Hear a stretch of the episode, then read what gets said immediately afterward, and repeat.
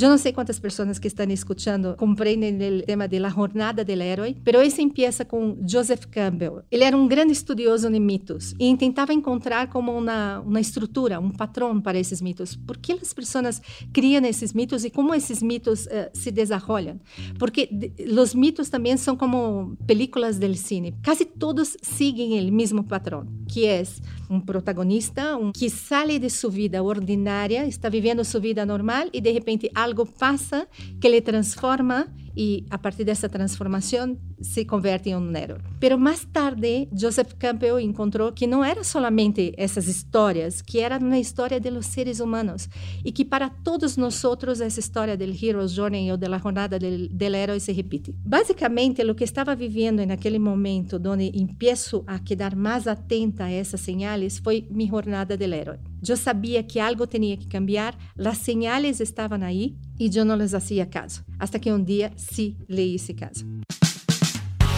Bienvenidos a Rockstars del Dinero, en donde estamos descubriendo que hacer dinero no es magia negra, hacer dinero es una ciencia. Hay una fórmula para crear y hacer crecer el dinero y en este programa la ponemos en práctica para convertirnos juntos en Rockstars del Dinero.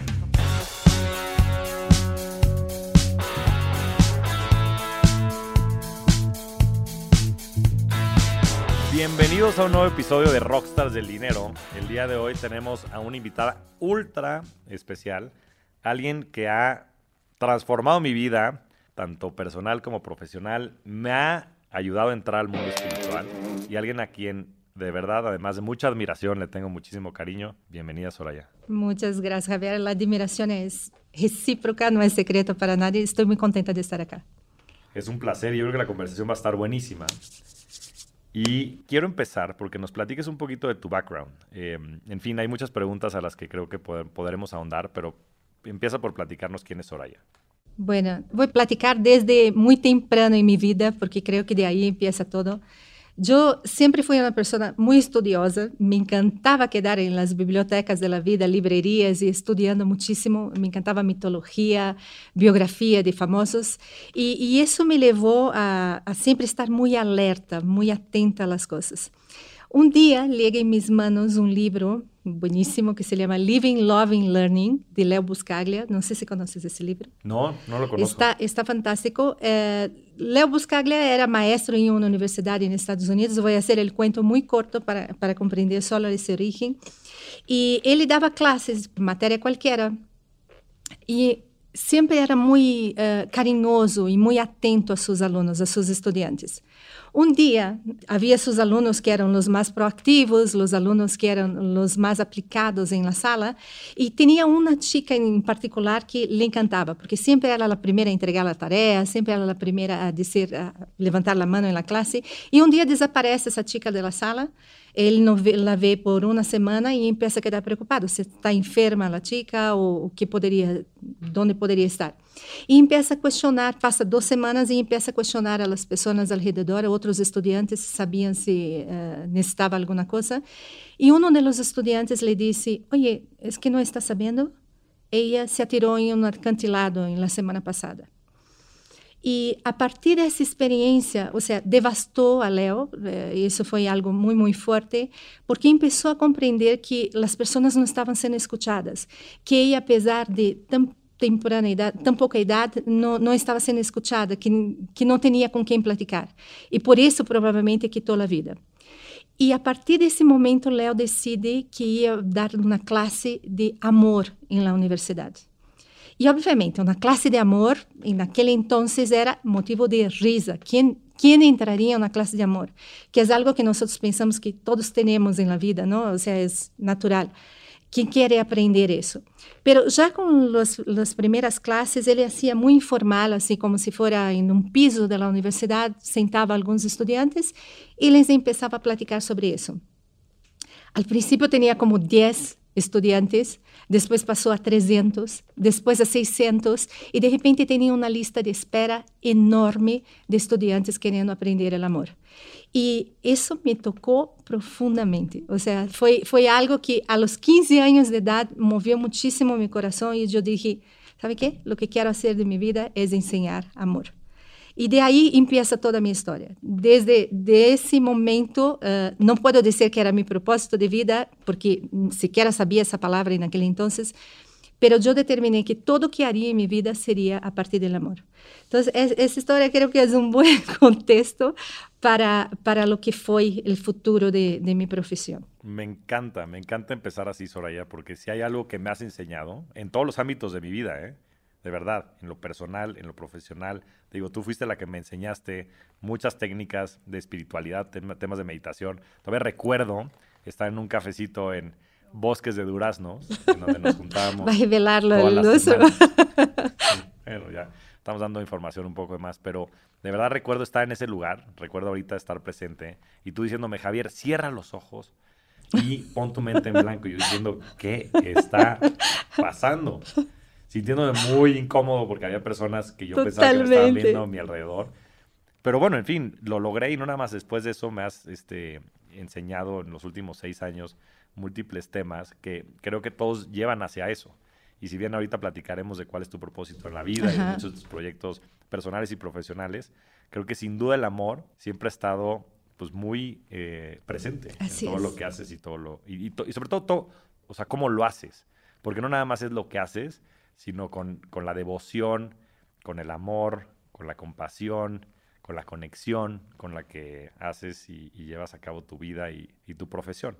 Pero bueno, quería entrar, una vez que, que cerramos este capítulo, importante de un tema que fue muy formativo. Mm. Que, nos, que nos platiques de tus comienzos en la era profesional, porque sé que hubo ahí varios este, puntos de inflexión muy interesantes. Así es. Eh, y, sobre todo una gran pasión por el customer experience, ¿no? Porque nos platiquen. Efectivamente. Entonces, 15 años pensando, quiero enseñar amor en la universidad, todo muy bonito, pero la vida no es tan lineal, ¿no? Y me fue llevando por otros caminos. Ah, no hablamos, yo soy brasileña, pero el portuñol queda muy claro acá. Pero entonces tuve muchas oportunidades eh, en la vida profesional empecé com temas de Customer Relationship Management, CRM, depois fui para a parte mais de ombudsman de clientes. Então, eu senti o amor presente. Sempre me encantou esta área porque eu podia ser mais para os clientes. E depois acabou derivando para temas de Customer Experience e a experiência de cliente é algo que me encanta, porque é pensar como encantá-los, pensar em como dar mais, pensar em como uh, sair do trivial e poder hacerles a experiência increíble. Então, sempre me encantou isso e tive muitas uh, oportunidades de hacerlo em Brasil e em outros lugares do mundo. Então, trabalhei em IBM, trabalhei em Microsoft, trabalhei em Accenture por muitos anos uh, como consultora e sempre nesta área de servir a clientes externos. Então, de certa forma, eu sentia que estava conectada com o amor todo o tempo, que isso era, eu podia viver através de minhas experiências, o amor de poder servir a outros.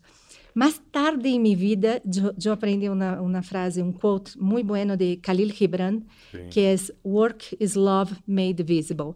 Ou seja, trabalho é amor eh, de forma visível e, e eu añado aí true service ou true products.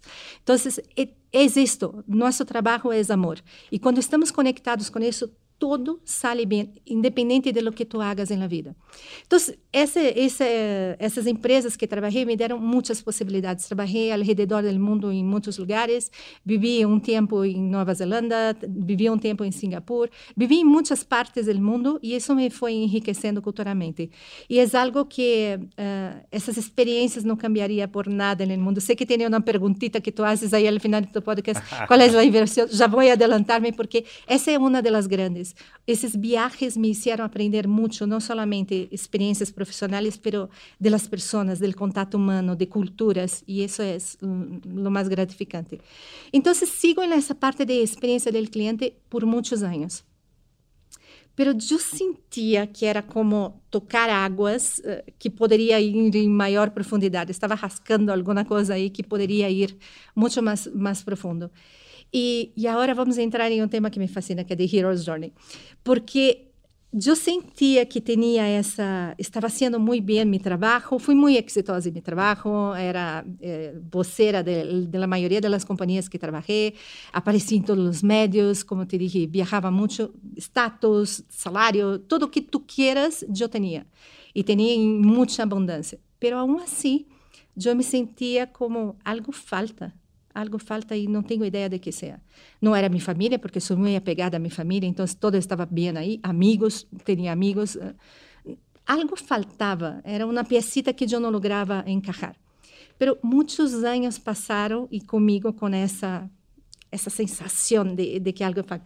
E agora me acordei de uma experiência, não sei, vou cortando caminhos aqui, pero me acordei de uma experiência que, que foi a mais marcante para mim. Era um, um dia de trabalho normal. Liguei como a las sete. De... Havia começado um conference call com Índia às seis da manhã. Então, já comecei de aí, já super cargada. Era o tipo que despertava na manhã e tomava o celular e já veia os mensajitos às cinco da manhã. Passou o dia completo no trabalho e eu de junta em junta, uh, falando com pessoas, ajudando um, ajudando outro. E assim foi, e, e um montão de estresse. Me acordo muito bem que esse dia estava chovendo muito, chovia, uh, foi um tempo de tráfego enorme para ligar ao trabalho e outro tempo enorme para sair do trabalho e ligar a casa. E termina esse específico dia, terminei redor das 10 da noite, quando terminei todas as tarefas que tinha, todas as coisas que tinha na empresa, e ligo a casa. A primeira coisa que hago é sentar-me no sofá de casa, lancei meu sapato em qualquer lado, tomo a computadora, pongo em cima de, de, de minhas pernas e digo: graças a Deus estou em casa. Graças a Deus agora posso trabalhar. E esse dia me quedei trabalhando até as três da manhã. E foi aí que me deu o clique: que estou fazendo? Ou seja, depois de todo isso que passou, liguei a casa para seguir trabalhando e para seguir nesse ritmo. E é como se eu não tivesse consciência de lo que estava passando. Era como se, se eu estivesse totalmente desconectada e simplesmente como uma máquina executora muito boa, porque as empresas se apreciavam muito isso, mas uma máquina de execução de coisas. Uh, e esse dia foi o estralo. Foi, hum, algo necessita cambiar eu tinha alguns pequenos sintomas físicos que me estavam alertando sobre essa situação também. Eh, em algum momento me dava palpitação no coração, o braço começava a doler de uma forma distinta, outro dia dolor de cabeça, outro dia dolor de estômago. E me acordo que antes dessa experiência não havia bebido nada, fisicamente estava perfeita. Então, essas pequenas sinais foram coisas que me foram alertando algo necessita cambiar. E aí entro no tema de Hero's Journey. Eu não sei quantas pessoas que estão escutando compreendem o tema de, de la jornada del héroe, pero esse empieza com Joseph Campbell, é um mitólogo ele era um grande estudioso de mitos, então veia mitos ao redor do mundo e tentava encontrar como uma, uma estrutura, um padrão para esses mitos. Por que as pessoas criam esses mitos e como, como esses mitos uh, se desenvolvem? Porque os mitos também são como películas do cine, películas de Hollywood. Quase todos seguem o mesmo padrão, que é existe um, um protagonista, um, um, um herói na película que sai de sua vida ordinária, está vivendo sua vida normal e de repente algo passa que lhe transforma e a partir dessa transformação eh, se converte em um herói. Então, é como um homem-aranha que está em sua vida normal e de repente vem a aranhita, aqui le pica e empieza sua transformação em todo o caminho. Depois, outro Superman que lhe mandam fora de seu planeta porque vai explotar e de repente está em um planeta onde tem que salvar gente porque tem pessoas malignas. E todas as histórias de Hollywood, de Matrix, de lo que tu quieras, todas seguem o mesmo padrão. Pero mais tarde, Joseph Campbell encontrou que, que não era solamente essas histórias, que era uma história de los seres humanos e que para todos nós essa história do Hero's Journey ou da jornada del, del héroe se repite. Bueno, isso só como introdução. Quem queira saber mais de Hero's Journey, busca-me porque pode explicar isso em mais detalhe, pero basicamente o que estava vivendo naquele momento, onde empiezo a quedar mais atenta a essas señales, foi minha jornada del héroe. Eu sabia que algo tinha que cambiar, as señales estavam aí e eu não les hacía caso. Hasta que um dia sí le hice caso. Agora, déjame dizer também uh, sobre, sobre essas señales, porque creio que é muito importante que a gente que te está escutando uh, entenda isso. É como se tu corpo começar a falar contigo de alguma forma. Tú empiezas a recibir pequeñas señales como si fuera una vocecita. ¿Cómo se llama aquel personaje de Pepe Pinocho? Grillo. Pepe Grillo.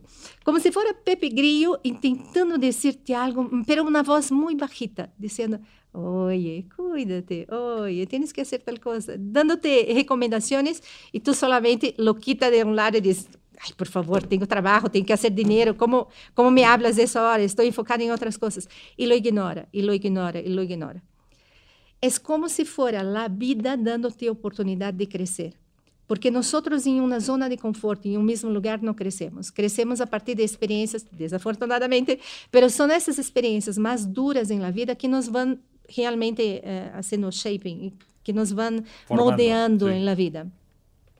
Entonces, viene esa vocecita que te dice, tiene que cambiar algo, tiene que cambiar algo, tú no lo haces caso y la voz va quedando mayor, va quedando más fuerte.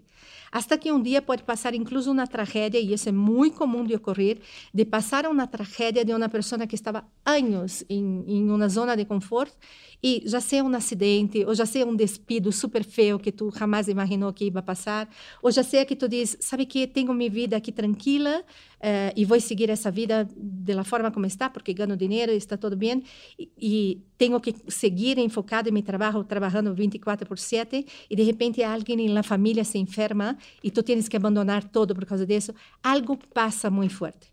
Então, o que digo a todos é, quando empiecem a escuchar a vocecita, hazle caso, porque se não, ha, se não haces caso a essa voz, eventualmente a vida te vai ajudar, e isso é uma ajuda. É como, amigo, não me estás escuchando, tienes que crescer, já está em tu momento de crescer, déjame sacarte la alfombra para que realmente puedas percibir. ¿Cuán- cómo- ¿Cuántas veces me lo dijiste? Yo te, no te hice caso hasta que pasó. Era la, la- pero una Digo, cosa importante. Pasó de- múltiples veces, pero digo, de manera muy, muy puntual hace unos años. Una cosa muy importante de ti, Javier, es que la, la sabías, la escuchabas. Hay algunas personas que están algo dormidas, por así decir, que siquiera la escuchan, siquiera la Ya. pueden percibir. Tú tenías una inquietud ahí en ese momento, tú sentías que algo tenía, solo no tenías como dar el paso todavía. Y El era coraje, ahí el, faltaba el el- el coraje valor. Porque eso es lo que pasa en Hero's Journey. La primera, tú sales, está en tu vida normal, zona de confort, y te llega ese llamado. Cuando te llega ese llamado hacia algo más que tú siquiera sabes lo que es, es solo hay que cambiar, tú empiezas a poner un montón de dudas y tú dices, espera, es entrar en el desconocido versus el conocido, ¿por qué voy para el otro lado si siquiera sé lo que va a ser? Y vi que tú entrevistaste a Gerardo, que conozco bien. Es también el- la jornada de, de Gerardo fue aceptar, y de tantas otras personas que conocemos, es decir sí a lo que viene, al decir sí a- al desconocido con esa certidumbre interna de que va a ser mejor para ti. Al principio tú no sabes lo que es, Claro. pero aceptar el llamado es la mejor cosa que puedes hacer en tu vida porque efectivamente te abre puertas, te abre muchas puertas. Sí, quiero pararte ahí un, un- un segundo Por porque favor, me parece hazlo. importante ahondar en este tema. Bueno, Gerardo es Gerardo Torrado, este, que, en fin, como platicó en el programa, también sufrió, digo, o, o gozó, porque la verdad es que no creo que sea ni bueno ni malo, es lo que es una transformación muy importante y hoy creo que lo escucho con más ímpetu y entusiasmo que nunca, pero tú siempre, me ha intrigado este, ciertos temas que me has platicado, Soraya, que en su momento me costaron como trabajo entender, pero que con el tiempo he ido comprendiendo más, ¿no? Temas como la intuición, temas inclusive como el orden del universo y de las cosas. Y ya entraremos a detalle, ¿no? Porque yo creo que tú tienes una vida espiritual, pues, en fin, con, con muchísimos hitos a través del tiempo. Eh, vienes regresando de Nepal y desde hace mucho tiempo vas a ashrams, este, me- tu entusiasmo por la India y por toda la cultura oriental hizo que yo el año fuera y entonces ha sido una gran inspiración para mí en todos esos sentidos. Y yo siempre en mi mente racional me ha costado mucho trabajo concebir que exista algo como la intuición o que exista algo como el orden del universo. Este, inclusive una vez me acuerdo que tú me dijiste, oye Javier, te veo muy... O sea, en- estaba teniendo un problema profesional fuerte. Y dos semanas después me viste muy enfermo. Me dijiste, Javier, lo que pasó es que hoy estás somatizando el evento que sufriste hace unas semanas. Y dije, ¿qué? y, y la verdad, cada vez intento tener más presente y más consciente eso, porque después sí se manifiesta de esa manera. O sea, esos traumas esos momentos difíciles, después los expresas también físicamente con enfermedades o con problemas. Entonces, la pregunta puntual es, O sea, ¿qué, ¿qué, carajos quiere decir todo esto? ¿Y cómo es que la gente, pues a veces está medio dormida, cómo puede despertar, ¿no? Y, hacer un pequeño, este, una pequeña pausa para indagar en esos temas, porque para mí ha sido un verdadero despertar el conocerte y el poder trabajar contigo me ha ayudado a despertar y a escuchar esta intuición y a bajar muchas barreras y muchos tabúes alrededor de la intuición, sobre todo. Mm, qué, qué, pregunta tan bonita. Uh, déjame poner de esta forma. Y creo que ya te di ese ejemplo. Ojalá las personas puedan entender lo, lo que quiero decir con eso. Para mí, tú vienes en la tierra con una mochilita en la espalda llena de herramientas. O sea, tiene absolutamente todo. Es como si Dios dijera, ¿quieres bajar? Perfecto. Oye, te voy a mandar en la tierra con todo que tú necesitas. Vas a estar en el paraíso allá porque cualquier situación difícil tú vas a poder manejarla. Está aquí en tu backpack, vas a bajar y, y tienes todo. Pero hay una condición. Cuando llegues allá te vas a olvidar de todo e vas a tener que recordar a lo largo da vida que tem essas ferramentas dentro de ti. Então, tu diz, bueno, de buenas não, o sea, vou e, e vou usando e as situações vão aparecendo e me vou acordando e tal. Pero Lo que nadie te cuenta es que llegas acá y empiezas a tener experiencias con tu papá, con tu mamá, empiezas a tener experiencias de la vida. Entonces, los primeros años de vida, tú empiezas a interactuar con papá, mamá, eh, puedes sentir abandono en algunos casos, puedes sentir represión en otros casos, y eso va creando como tu primera capita de cebolla. ¿Entiendes lo que es sí. una capita de cebolla? Sí, Entonces, sí, una primera capita de cebolla. Después vas a la escuela. En la escuela tú empiezas a ver los maestros diciendo, eso sí, isso não, isso está correto. Esse, segunda capita de, de cebolla. Después vienen los, los amiguitos que empiezan a hacer bullying, etc. Y tú tienes que protegerte porque no quieres herirte. Más capita de cebolla. Después empieza en, en, en, la universidad y tienes que parecerse lo que no eres, pero tiene que parecerse para adaptar. Más capita de cebolla. Y vas creando esas capas y esas capas y esas capas para protegerte y para ser una persona adaptable a todos los ambientes. Llega um momento em tu vida onde tu intentas mirar-te no espejo e aunque tu estás aqui adentro, tu não podes ver-te mais. Porque são tantas capas que existem em frente a ti que tu miras e tu diz, oye, vê um vulto aqui no espejo e parece eu, pero... Sí, pero não me reconozco. Não parece boa coisa, ¿eh? está meio deformada, está meio... E empiezas a questionar, e aí vem síndrome de impostor, vem todas as outras coisas que já conhecemos. El, lo que pasa es que estás aquí, estás intacto, estás perfecto aquí adentro de la capa de cebolla, pero lo que está viendo está muy, muy distinto y por eso las personas no logran ser auténticas, no logran realmente, porque ya no saben que son eso, ya se perdieron en el camino. Y esa es la sensación realmente, es de, me perdí, ¿quién soy? No tengo más idea de quién soy. Te pierdes porque já não puedes verte mais. A outra coisa que passa aqui adentro é que te quedas espremidito aqui dentro da capa de cebola. Já tem tantas capas que estás aqui, já não logras moverte, já não logras pensar, já não logras conectar contigo mesmo. É como se te perderas nesse espaço. Então, o que temos que fazer para resolver isso? Quitar as capas de cebola. Lo que hacemos é o opuesto es añadir más cosas. Quiero más hacks, quiero más cosas, más frameworks, quiero más ideas, quiero, quiero más todo en la vida para que yo pueda ser una mejor persona. Pero esa mejor persona ya está aquí adentro. Tú tienes absolutamente todo. Si con ese aprieto que está aquí, con ese tan comprimido que tú estás, tú no logras siquiera abrir tu backpack para poder sacar lo que tú quieres. Está aquí y no logras. Y es ese paralelo que hago en relación a la intuición. La intuición está dentro de ti. ¿Qué es la intuición? Es como si fuera una conexión tuya con todo el universo. No quiero entrar mucho en parte espiritual acá, pero imagina que el universo es como una librería enorme donde puedes acceder a cualquier cosa que tú quieras a la hora que tú quieras. Está ahí. Es como la fuente, porque somos energía y todo es una conexión solo de energía. Puedes acceder a esa información de qualquer lado que tu quieras. Pero quando tu tienes essa capa de cebolla, é como se cortara aqui, tem como algo preso que não pode, não flui, simplesmente não flui.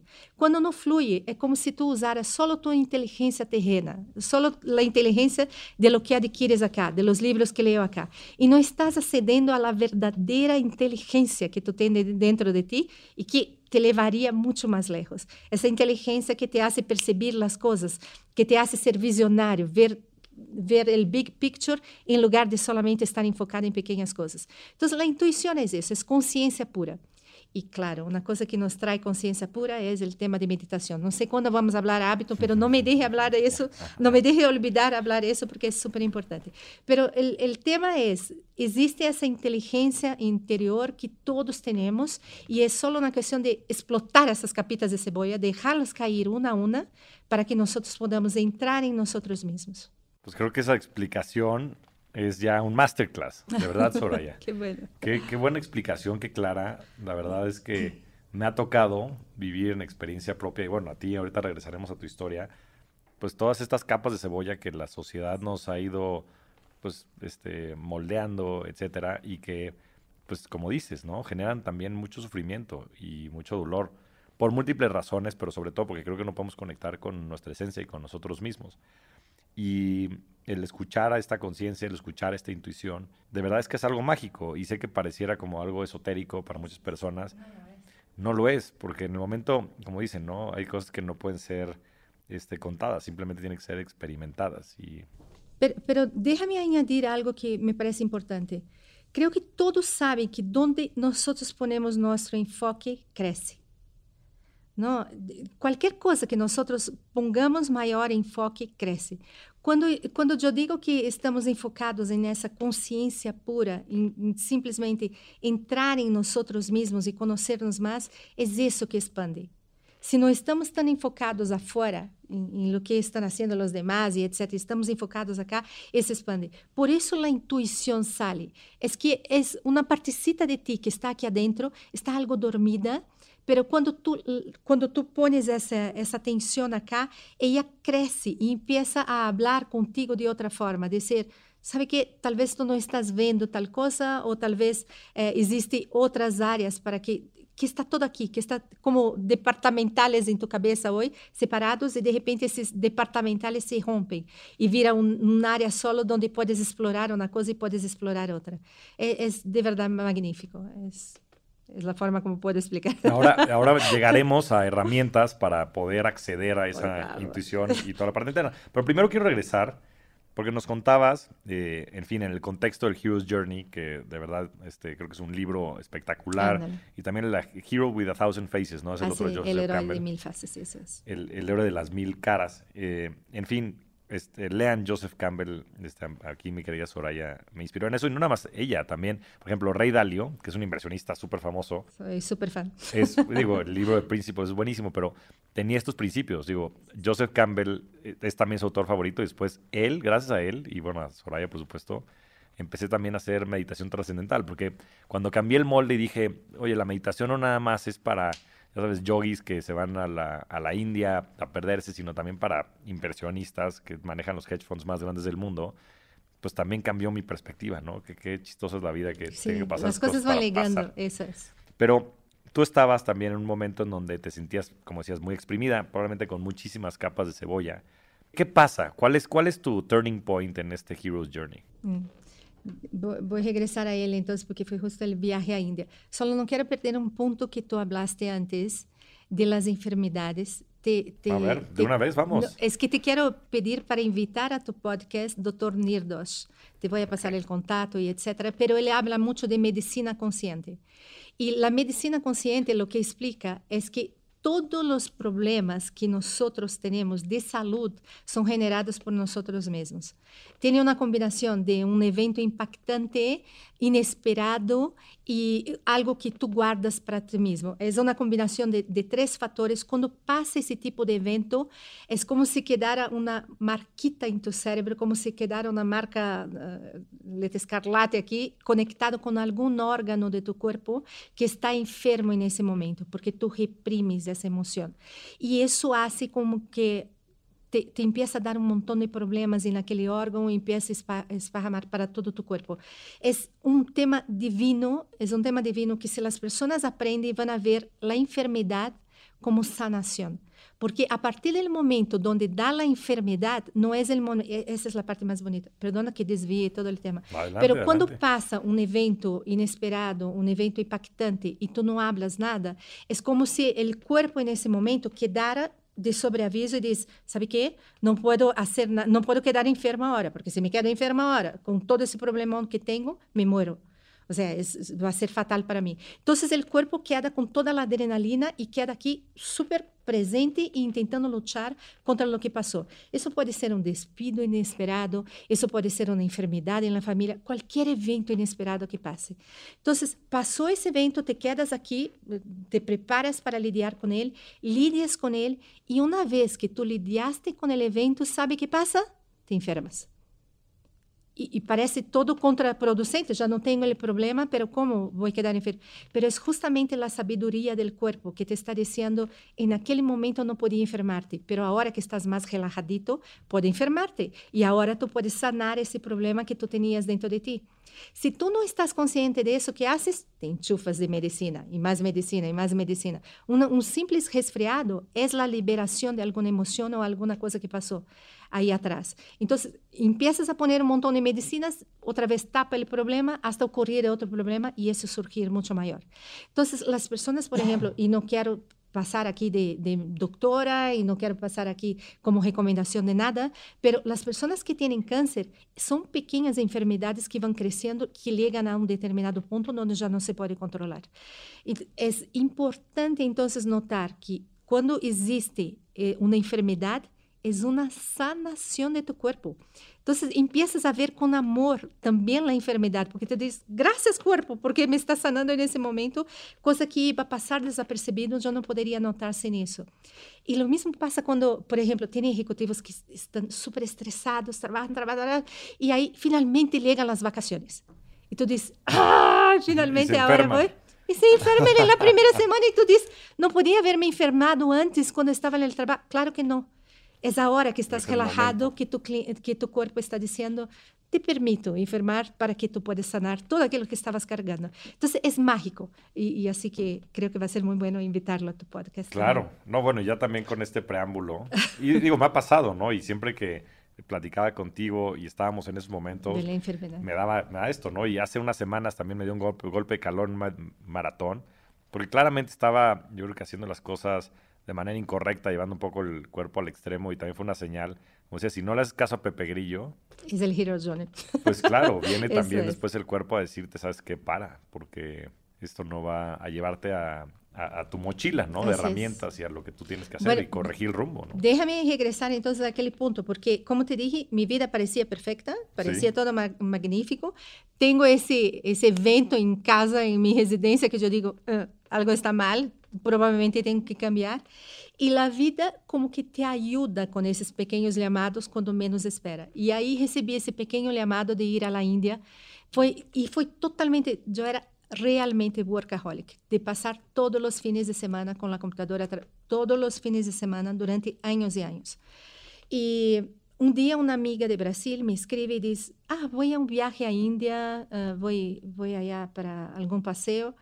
E algo isso clique em mim, eu disse, vou junto. Era um momento onde tinha um projeto super pesado em consultoria, era um momento onde não podia sequer pensar em ausentar-me, mas foi algo que me nasceu e eu disse, sabe que tenho que fazer isso. E me acordo muito bem que fui falar com o presidente da companhia para, para dar-me permisso, mas já fui assim, claro que me vai dizer, estás louca, é o maior projeto que temos. E não sei como falei com ele, que ele disse, claro, tens todo o direito e mais do que merecido por todo que vem. Então foi ele primeiro, depois fui à embaixada e a embaixada super rápido o tema da visa, depois e tudo foi dando-se e eu disse, creio que tenho que ir realmente. Pero foi como o viaje de descontração, o viaje de tal. Y allá es que empecé a ir a ashrams y empecé a conocer eh, lo que era la, meditación, lo que eran los guías espirituales y etc. Hasta entonces había vivido mucho de eso a través de libros, pero no se compara para nada la experiencia. Entonces, ¿qué, qué es un ashram? Y, o sea, platícanos más puntualmente, ¿a dónde llegaste? O sea, mm. todo con lujo de detalle, porque esta parte es bueno, muy importante. Yo, cuando, cuando llego a, a, India, la primera cosa es, empecé los paseos, Taj Mahal y no sé qué, y después yo, yo fui hasta Bodh Gaya, que es donde Buda nasceu, não? onde Buda recebeu a iluminação. Então, em Bodh Gaya tem vários centros espirituales como si fueran retiros, donde van un montón de personas para escuchar determinados maestros. Eh, el maestro que, que está, habían varios maestros que fui en varios ashrams por allá, pero uno que permanecí más tiempo se llama, se llama Mingyur Rinpoche. Y con Mingo Rinpoche tenía como un retiro de dos semanas donde todos los días tú pasaba el día completo meditando. Eh, y, y en esos retiros, entonces, eran retiros, yo me acuerdo bien, porque acuérdese que era mi primera experiencia, voy allá de tacones, voy allá de ropita super ejecutiva, voy allá con un iPad. Así fue mi primer día en el, en, en el ashram. E estava já esperando que a sabedoria divina ligara e que claro. apontara as notas e que regressara a casa e que pudesse aplicar tudo aquilo. E, obviamente, as outras pessoas, quase, quase com um saco de, de papas, sem nada em los pés, eu super juzgando, dizendo, que existe, onde estou? E, bueno, passou os primeiros dias, todo me incomodaba en el, en el, retiro, absolutamente todo, desde la respiración de la gente hasta la forma como el maestro estaba ya hablando y no podíamos tomar notas, porque él decía, no, no hay nada para tomar nota, no hay nada para guardar aquí, é pura experiencia. E, e, dava meditações, e dava uma parte teórica, e depois dava a parte de meditação. Minha meditação, ao princípio, era puro observar o que o outro estava fazendo para tentar imitar, e assim foi por alguns dias. Eu me acordo que quase ao final del retiro, realmente, desse evento que estávamos tendo, um dia foi como que paz interna. Ou seja, empecé a compreender, pero sin la mente irracional. Es como solo sentir la meditación. Estaba un silencio en, en la sala, en el lugar, con ciento y pocas personas um silêncio com as respirações, com eventos afuera, com pajaritos, com não sei o quê, e eu não escutava nada. Estava totalmente imersa e totalmente em mim mesma. E foi aí que me conectei com a meditação. Eu disse, uau, isso é um estado meditativo. É poder entrar em mim mesma e, aunque as coisas externamente estejam passando e caindo-se, havia coisas que tumbavam, outro caía, ninhos chorando nada daquilo me afetava. Era uma paz interna muito grande. E nesse dia entendi o que era meditação e a partir desse dia não pude deixá-la mais. Aunque houve vários tipos de meditação no meio do caminho, pero esse esse foi, digamos, o clique que me deu de que paz. Me acordo del dia que tive que sair do retiro que quase eu dizia por favor, não me quitem de aqui. Era como um, um pedinte na calle, como sí, sí, sí, estava homeless. sentada no corner, em um lugar da sala, sem nada nos pés, a la pior roupa que tinha, uma falda com não sei o que, com uma playera que, que traía, e estava com uma sonrisa interna que maravilhosa, assim, espetacular, algo que me dava uma felicidade extrema, sem ter nada, sem ter nenhum objeto, sem ter absolutamente nada em mãos e simplesmente conectada comigo mesma. É, em outro dia vamos falar de minha experiência casa e morte, porque foi algo muito similar a lo que senti nesse momento. Pero essa essa experiência especificamente da meditação me hizo compreender que havia algo mais, que e, e aí vino o tema que, que más tarde legó de, wow, estoy trabajando tanto en mí y estoy trabajando tanto para la empresa, estoy trabajando tanto para la empresa y sirviendo a otros, pero no estoy cuidando de mí. Esse amor que eu decía que, que queria tanto dar para outras pessoas e etc., não estava voltada para mim. Tanto que era workaholic. No, no, los deportes era o ratito que dava. La, cuidar de mim com qualquer outra prática, como meditação, journaling, era quando quando se pueda.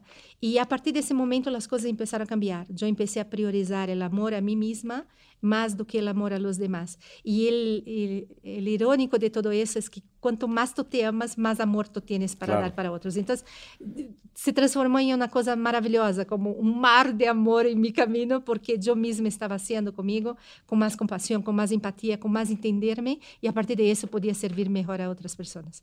Bueno, não sei se dei muitas voltas. Não, está perfeito. te queria perguntar um, um par de temas. O primeiro é, para ti, ¿qué es la meditación? porque creo que es un tema que es un poco etéreo para las personas y yo creo que también influye mucho la experiencia personal que cada quien tiene. Entonces, la primera es que es la meditación. Y después ahorita dijiste una frase que me encantó, que es este tema del amor, ¿no? Y del amor propio. Y cómo el amor propio también te ayuda después a dar amor hacia afuera. Entonces, ¿qué prácticas has, implementado en tu vida alrededor del, tanto de la meditación, ¿no? Mencionaste journaling y otras, como el amor propio, porque es algo lo que me cuesta muy mucho trabajo. Y creo que es algo que a la gente en general allá afuera también le cuesta mucho trabajo, desde comprender hasta después, por supuesto, aplicarlo. Mm, fascinante ese tema. Bueno, explicar meditación ya, ya sabrás que es algo muy difícil. Hay varios tipos de meditación, varios estilos de meditación.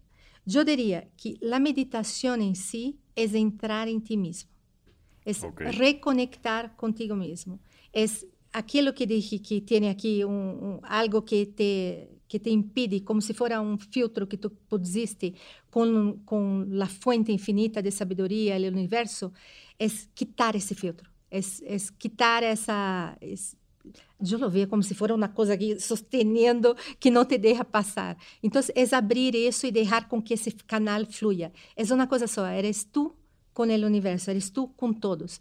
Porque, e aí vamos entrar em outras coisas, mas para mim, como somos, eh, me imagino o ser humano da seguinte forma: como se nós fôramos uma pelota gigantesca de energia e de repente houve um Big Bang e para aí foi Javier, para cá foi Soraya, para allá foi Marcela, para allá foi Pedro, para allá. Para cada lado foi um pedacito de energia que somos nós todos aqui na Terra. Pero al final del dia, quando nós morimos, todos nos unimos outra vez. E a ironia da história é que para mim lo que estamos haciendo aquí en la Tierra es reencontrarnos, es hacer con las energías se choquen otra vez y vaya conformándose esa pelotita otra vez como una grande energía y e a partir daí podemos regressar para onde seja e, e, e, outra vez essa energia vai transformar-se em outra coisa, vai, vai mudar. O que significa que não há morte realmente. Pero essa coisa da energia para mim é, é quando tu meditas é como se tu acercara essa energia. Tu já não vê mais separação de nada. Tu já não te vês como um e não vês a Javier como outro e não vês a outra pessoa. É como uma coisa só. E quando somos uma coisa só, somos mais fortes. E prova disso é quando tu vas nesses retiros. Tu já assiste claro. vários retiros. Como uno se sente nesses retiros? Se sente como em paz, sí, como feliz, todo, como claro. e se sente parte del todo. Não há separação. Lo que te hace mucho de la meditación es no es romper com essa separação, com os outros, com o universo, com o que seja. Tu eres uno e eres completo. Não tem fragmentação aqui. É como completo. Te e contigo completo. mesmo, não? Completo com todo. Eres uma energia só. Claro. És uma energia com todo.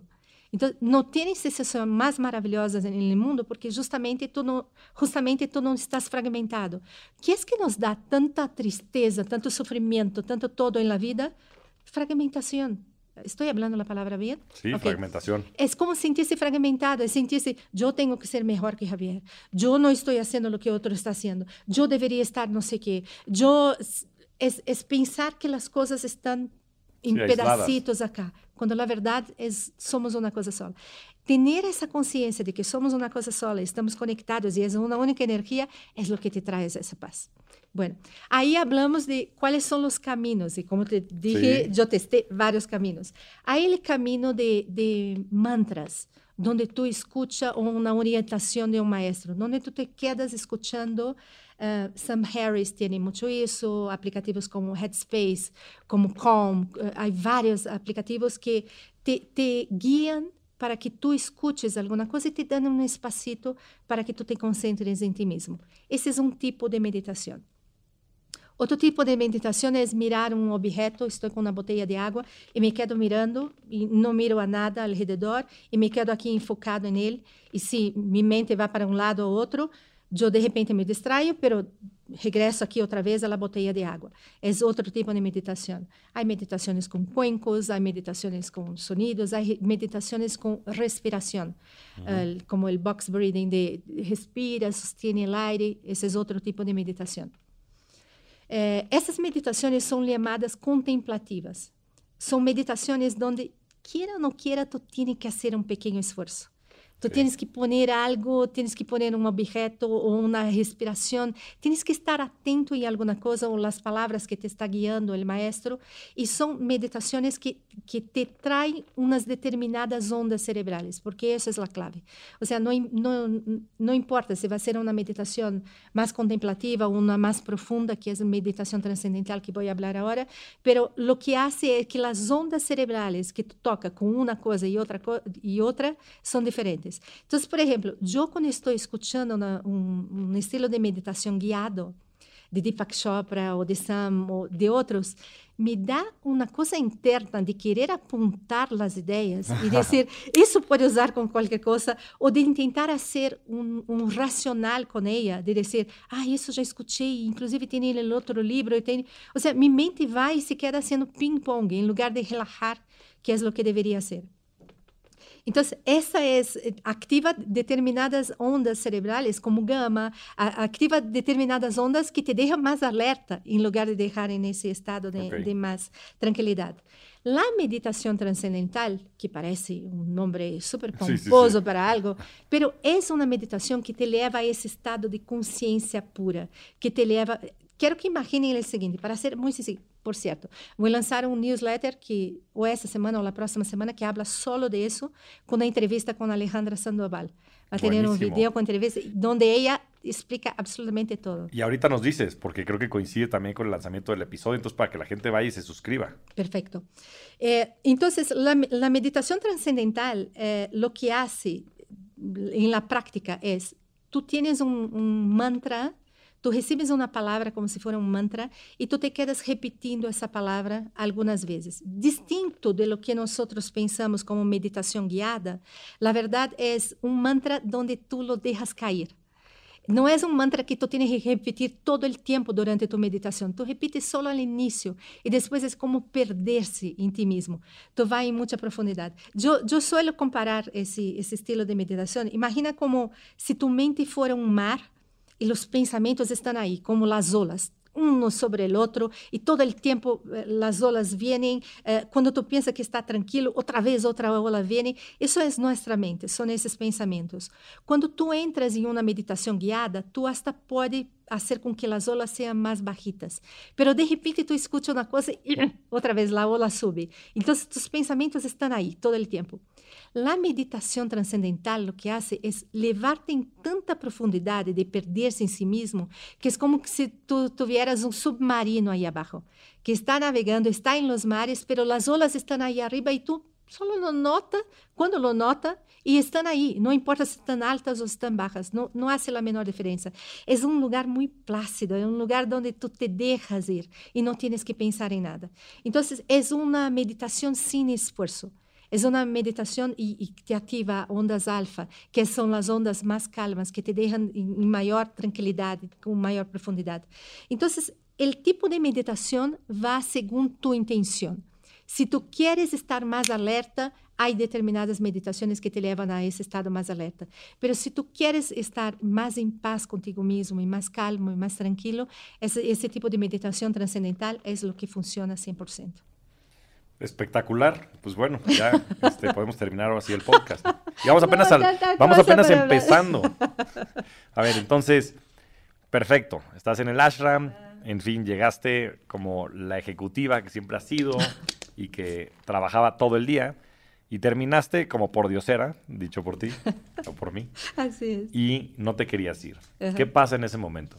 Uh, tengo que regresar. O sea, la, la, vida dijo, tienes que regresar al mismo lugar y es el punto del Hero's Journey. El Hero's Journey eh, tiene algo súper interesante, que es, tú recibes ese llamado, que en mi caso fue, vete a India, vete a India a conocer, no sabía que iba a encontrar allá. Y claro, tuve otras experiencias extraordinarias allá en India que en otro momento hablamos, pero vete a India y, y regresa. El Hero's Journey te dice, tu vai para alguma, vai aceitar tu chamado. Depois de tu chamado, as coisas vão a ser difíceis. Ou seja, porque uma vez que tu tienes okay. tu chamado, a primeira coisa que passa é, vas a aceitar ou não, aceptas. Uma vez que aceptas, tu sigues o curso e empieza a venir um montão de problema. É como se a vida dijera, ¿estás seguro? certeza, certeza, certeza que queres ir por esse caminho?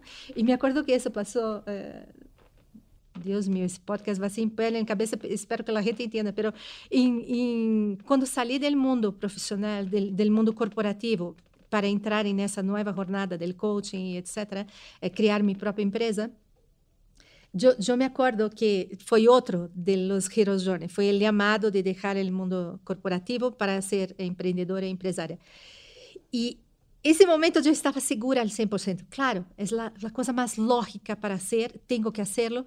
E passou uma semana de que eu havia saído do ambiente de profissional corporativo, com toda essa certidumbre, toda essa certeza, e me empieza a chamar eh, para posições em empresas mil vezes melhores do que jamais imaginei, em las empresas que eu sempre sonhei trabalhar. É como começar a ligar coisas assim de seguro, certeza, certeza, certeza. E claro, te dá um montão de dúvidas. E tu empieza a dizer, talvez pueda procrastinar meu sonho um pouquinho mais, porque mira essas coisas que estão adelante. Pero é aí que uno tem que ter valentia de seguir resto do journey, de seguir sua intuição interna, de dizer, não, por alguma razão eu tomei aquela decisão naquele momento. Porque as oportunidades vão ligar. As coisas vão tocar a tua porta, já seja difíceis ou fáceis, vão tocar a tua porta para, como que seduzir-te, como para recordar-te que estás tomando uma decisão. Uma vez que isso passa, eh, a vida também te dá um mentor, te apresenta maestros em tu caminho que te ajudam. Esse mentor pode ser uma pessoa, pode ser papá, mamã, pode ser um livro, pode ser um, um, um coach, um, pode ser qualquer eh, figura, pero que te vai ajudar com essa certidumbre que tu estás eh, tanto buscando nesse momento. É, obviamente não vamos poder cobrir todo, pero depois a vida te vai dando inimigos en el camino, te va trayendo situaciones ultra complicadas para que tú puedas, outra vez, usar as ferramentas que tu tienes en ese momento. Van aparecendo momentos muy fuertes y muy duros, donde tu pierdes prácticamente todo. Todo que tu tenías construído nessa primeira fase da jornada se va. Como que pierdes dinheiro, eh, se tenías clientes, os clientes desaparecem. Te... Algo passa tão forte para que tu tenhas a oportunidade de desenvolver outras ferramentas para que tu empiece a recordar que tem mais ferramentas dentro de ti para usar.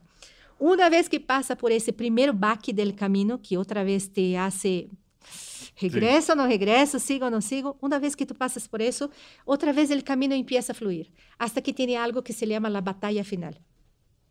Aí é por todo, vas por todo.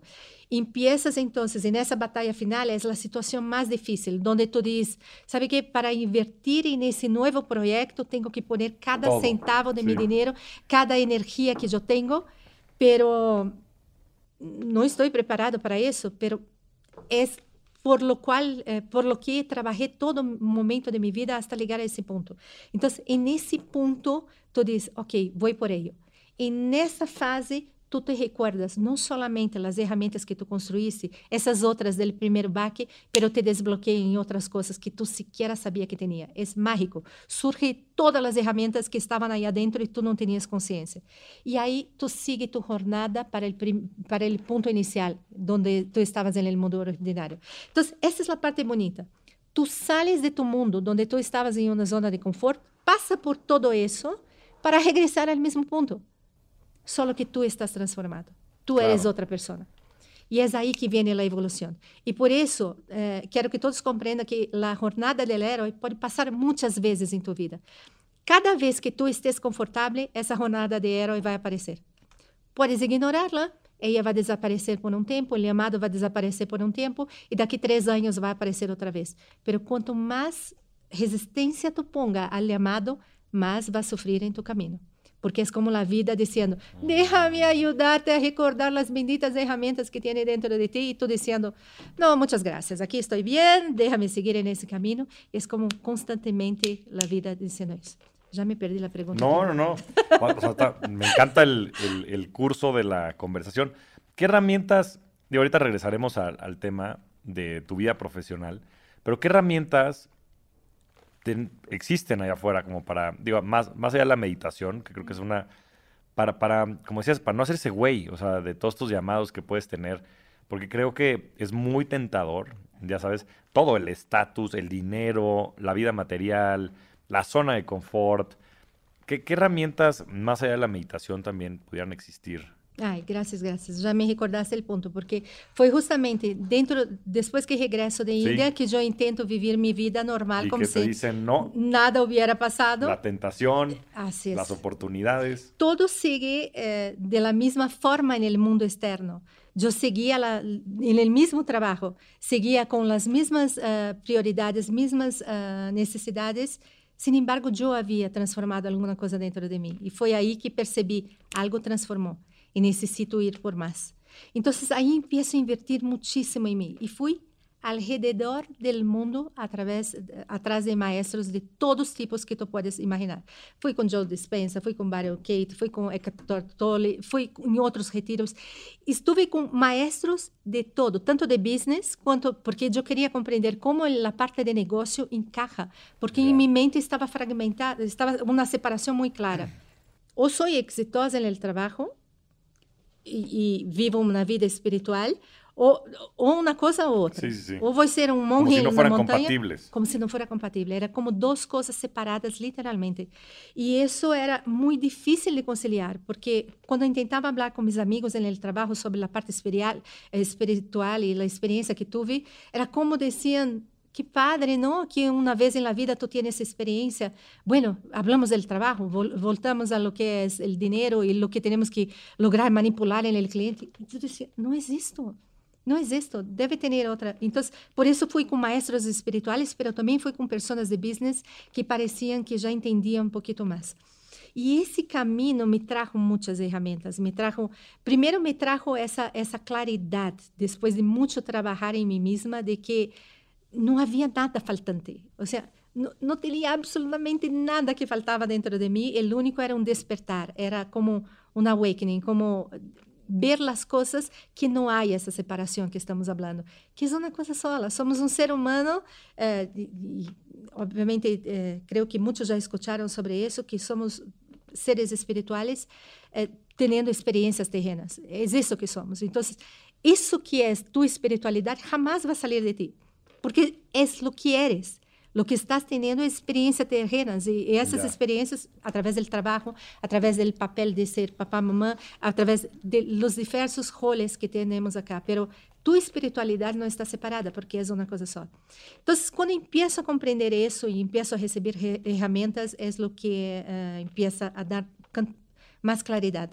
E aqui é outra parte interessante, Javier, porque nós pensamos que temos que ir por as coisas mais sofisticadas. Ou seja, cada dia que alguém diz, há um novo hack, há uma nova forma para que tu hagas tal coisa e tal coisa, nós já levantamos a orejita, déjame aprender, déjame ver o que está ensinando. Pero o que é válido em la vida realmente são os basics. Se tu queres adelgazar, deixa de ir a dietas sofisticadas e regresa a los basics, que é comida cruda, é, é alimentação natural. Se tu queres ter calma mental, deixa de buscar ferramentas, espaço para meditar e lo mais iluminado e aqui tem que ter a vela e tem que ter o incenso tem que ter a música ambiente e vete a meditação transcendental, onde tu pode sentar-se solamente em um, em um lugar, repetir um mantra por um pouquinho tempo e já está em ti mesmo. Se tu queres, por exemplo, entender-te muito mais, Deja de intentar fazer cursos fabulosos onde me deem as claves e as perguntas. Hace journaling. e cada dia, em la manhã, empieza tu dia perguntando como me sinto agora e deixa que salga tudo aquilo. Sim, que vou fazer no dia de hoje, minha planeação, que vou fazer, nada disso. Só escreve como me sinto e deixa que salga no papel e te vas espantar de las cosas que salen. Yo, de hecho, journaling es una de mis herramientas favoritas y la uso también como uma técnica de vaciar a mente.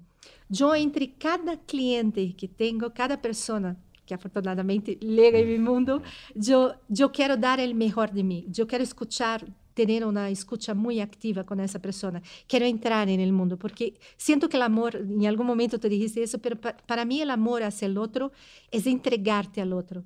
Es realmente, tú eres en ese momento la persona más importante, tus oyentes también, pero la persona más importante del mundo para mí claro. es Javier en ese momento. Yo estoy totalmente contigo. Y, y es esa necesidad que yo tengo en cada interacción que yo tengo. E o que hago entre sessões ou entre eh, comunicações que tenho é isto. Terminei contigo, a primeira que, coisa que hago é descargar minha mente. Porque eu quero estar vazia para minha próxima conversação. Eu quero honrar nossa conversação. Não pode ser isso se estou pensando, ui, prometi ao outro cliente que ia me enviar tal coisa. Onde está aquele livro? Además, será que eu olvidei falar alguma coisa? Melhor pongo no calendário para não olvidar. Claro. Se estou assim, como posso ter uma conversação contigo? Agora, imagine o mundo empresarial quando estamos traz uma junta, termina uma junta e vamos para outra, e además alguém surge no pasillo perguntando uma totalmente inconscientes. É esse o ponto de quanto mais ferramentas tu usas, como essas básicas, mais consciente tu te vai quedando. Y para mí, eh, el tema de meditación creo que ya hablamos, pero el tema de herramientas, siempre busque las más básicas. Si estás perdido en la vida, si no sabes, si estás agobiado, regresa a las cosas más básicas, que para mí son meditación, el journaling, el box breathing, respirar, es algo que te oxigena el cerebro, es súper poderoso y lo tomamos como, como nada. Ah, baño de agua fría es súper poderoso, te despierta, te, te hace con que la, las te hormonas energiza, te, te activa. energiza. Dormir, por amor de sí, Dios, sí, sí, dormir. y todos dicen, pero yo duermo seis horas, es más do que suficiente. No es más do que suficiente. Nuestras conexiones neuronales ocurren, o sea, la memoria funciona durante nuestros periodos de descanso.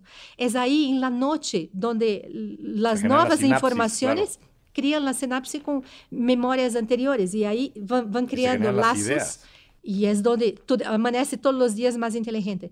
Se não lo haces isso, se não permites esse espaço, como vai ocorrer essas sinapses? Como vai ser que tu cérebro quede mais inteligente e conserve informação? Então, quando tu sientas que estás perdendo a memória, de repente não acorda nada, regresa a los basics de dormir más tiempo. Y, by the way, la meditación trascendental lo que te hace en ese estado de calma es justamente permitirte ese espacio para que las conex- conexiones se den. Entonces, además de la noche, que es el periodo donde estás en silencio, también con esos pequeños momentos que tú haces, tú estás favoreciendo eh, para que esté más conectado. Wow. Eh, a ver, platícanos un día en la vida de Soraya. O sea, con todo esto, y antes de seguir, porque quiero tocar un par de temas más, este, en fin, pero platícanos un día en la vida de Soraya. Creo que eso puede ilustrar muy bien cómo pones en práctica estas herramientas. Yo tengo una teoría, vamos para Tim Ferriss. Tim Ferriss eh, una vez me enseñó una cosa a través de un podcast que tenía, eh, que, eh, alguna entrevista que dio, que ele eh, tenía una fórmula que es tomar una decisión que conlleve muchas decisiones. Está súper padre eso, porque ele explicaba que eh, e naquele entonces ele escrevia resenhas de livros todo o tempo. Não sei nem se hace hoje, creio que já não está haciendo como hacía antigamente. Hacía resenhas de livros e, e mandava para a gente. Pero de repente, um montão de amigos, um montão de gente começou a mandar livros, ou editoras, mandando livro para ele, dizendo: haz el mío também. Oye, podes opinar sobre el mío? E al princípio era algo divertido, pero de repente ele notou que, Deus mío, tenho 50 milhões de livros aqui, nenhum que me interessa realmente, como que me perdi em todo isso, não? Ou seja, tenho que agora quedar muito mais enfocado a los demás do que em mim mesmo. E aí ele tomou uma decisão de mandar uma carta para os editores, para os amigos, para todos, dizendo: ah, que crees? Esse ano tomei uma nova decisão de ler solo livros antigos, livros que eu já haya leído em minha vida. Não vou ler nenhuma, nenhum outro livro. Solamente com essa decisão, ele cortou todas as petições, cortou toda a história de los amigos dizendo, ah, porque Uhum. existe aquele primeiro e não eu, e, e coisas assim. Então, era uma decisão que cargava um montão de decisões. A partir do momento que aprendi isso, apliquei em minha vida. Qual é uma decisão que eu tenho que tomar para que eu não tenha que resolver todos os dias se vou fazer meditação, se vou fazer journaling, se vou fazer uh, exercício físico, os bons hábitos que queria implementar. Porque é muito difícil tu parar-se na manhã e quedar Ah, pero hoy sí está lloviendo y como está lloviendo no es un buen día para ejercicio. Hoy sí desperté de retrasado. Si está retrasado, mejor el journaling lo dejo para la noche. Empiezas a cuestionar absolutamente todo. Entonces mi decisión fue ser, voy a ser la mejor versión que yo pueda ser. ¿Qué significa isso? Para mim é um set de hábitos. Eu tenho meu Ok. toolkit de hábitos, que é o que quero cumprir durante o dia. Tampouco tenho essa regra de tenho que fazer todo na primeira hora da manhã, aunque obviamente na primeira hora da manhã é o espaço onde tu tens mais liberdade e não tens tanta interferência do mundo. Pero eu não queria quedar encasillada no tema de tenho que fazer isso em determinado horário. Eu posso fazer quando eu queira, contanto que eu cumpla com meu toolkit. Então, indo direto a tua pergunta, o que hago é um pouco de amanezco, hago um pouco de exercício, terminei o exercício, imediatamente me sento e hago meditação. Inmediatamente depois da meditação, eu hago journaling. Depois do journaling, já vou para mi eh, desayuno. Me encanta aprender em las manhãs. Então, eu sempre escuto podcast ou alguma, leio alguma coisa na manhã. Esse é meu set de atividades durante okay. a manhã. E durante o dia, hago muitas uh, journaling. E na tarde, hago outra vez meditação. Essa é minha vida em, em relação aos hábitos. No, pues buenísimo. Me encantó este concepto de la decisión que te ayuda a eliminar decisiones, ¿no? A veces pensamos que tenemos que tomar más. Y las grandes personas, inclusive Steve Jobs y todos estos, se vestían de cierta manera. Así es. Para evitar tomar decisiones, ¿no? Y vivimos overwhelmed, este, saturados de decisiones que tenemos que tomar. Pero bueno, eso, eso creo que va a ser muy útil para, para toda la gente. ¿Cómo se da la transición, Soraya? Eh, no profundizamos en esto, del mundo corporativo hacia tu versión de empresaria. Difícil. claro, el, Hero Journey. las tentaciones, los enemigos, los, este, los malos de la, de, la, de la fiesta. ¿Sabe dónde fue la parte más difícil? El detach con el personaje. Yo tenía un personaje que interpreté durante muchos años. O sea, trabajé 27 años en el mundo corporativo. Y mi personaje era una ejecutiva muy exitosa, muy eh, que é chamada em todos os fóruns para dar conferências, uma executiva que sabe muito do mundo executivo, porque passei por muitas empresas. Esse era meu personagem. E ir para qualquer outra coisa tinha que ser à altura desse personagem. Quando tenho esse wake-up call, esse awakening uh, de como te dije, trabalhei muitíssimo em mim em todo esse tempo, pero muitíssimo, anos e anos, indo atrás de maestros e aprendendo muita coisa. E me vi transformada e de repente comecei a sentir minha vida ligeira, minha vida tranquila, minha vida tudo que eu queria estava aí, todo, estava muito completa. E foi aí que eu disse, não é possível que outras pessoas não possam ter isso, ou que tenham que passar sua vida inteira para llegar a los 60 años y descubrir eso. Yo tengo que hablar de eso, yo tengo que hacer eso. Entonces, en ese momento, voy a decir tal cual fue, en ese momento yo estaba en ese, ¿cómo hago para pasar esa información? Porque el ambiente de trabajo no sentía que podía compartir ese tipo de cosas. Y, y al mismo tiempo, ¿para dónde voy? Y un día me llega una invitación de una amiga muy querida que estaba haciendo un proceso de coaching ella estava fazendo um processo de coaching uh, e disse: Nossa, estou encantada, me está ajudando muito. E eu disse: Bueno, déjame ver que é isso. E fui para essa sessão de coaching. Eh, foi, foi muito bonita a experiência de, de receber o coaching e me picou. Eu disse: Uau, acho que creio que tem mais coisas que posso aprender. Además de tudo isso que hice, há mais coisas que posso aprender para tomar melhores decisões. E aí fui a uma certificação de coaching pero al principio puramente porque soy súper curiosa y lo que me encanta, yo quiero hacer certificaciones, eh, estudié muchísimo neurociencia, estudié todo por pura curiosidad.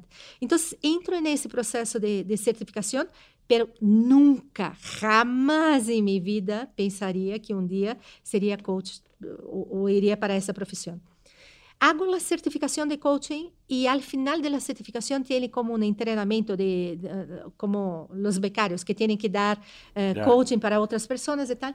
Empiezo a hacer eso y las personas a mi alrededor empiezan a ver transformaciones con pocas sesiones y yo dije, wow, es, eso probablemente es una profesión.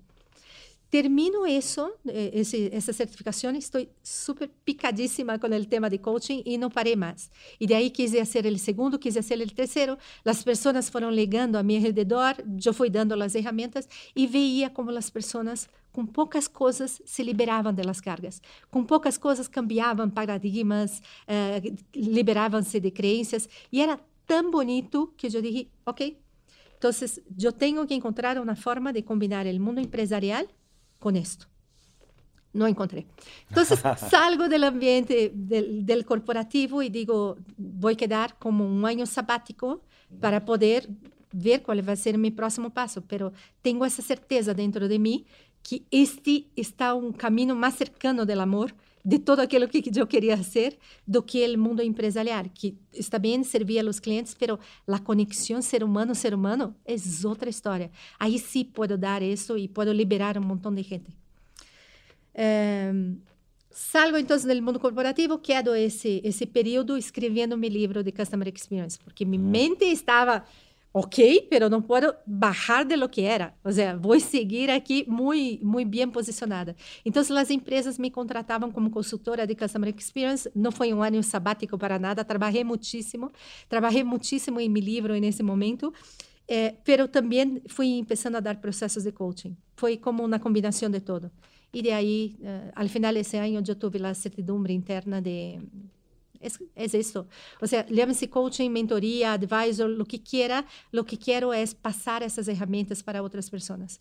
Eh, y yo sentía también, la, la, ironía es que yo estaba intentando alejarme del mundo corporativo y cuanto más intentaba alejarme, más venía gente del mundo corporativo para acordarme, no vas a alejarte de nada. Entonces me llegaba mucha gente del pasado que ta, estaba trabajando conmigo diciendo, wow, ahora estás haciendo eso, pode, podemos trabajar.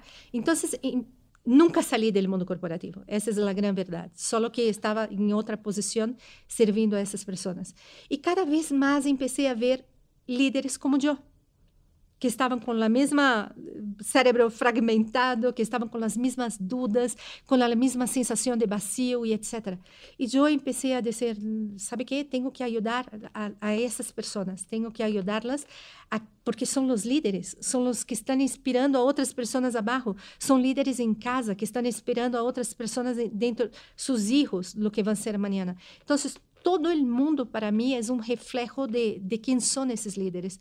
Si tú no estás haciendo un buen trabajo en el trabajo, estás haciendo micromanagement, eh, está súper enfocado en ti mismo todo el tiempo, ¿cómo van a estar las otras personas que están abajo de ti? Se tu llegas em casa super cansado, se está super estressado todos os dias, que estes filhos estão aprendendo sobre a vida? Que é uma vida de sacrifício, que sempre temos que reclamar, que sempre temos que eh, manipular outras pessoas para poder estar bem.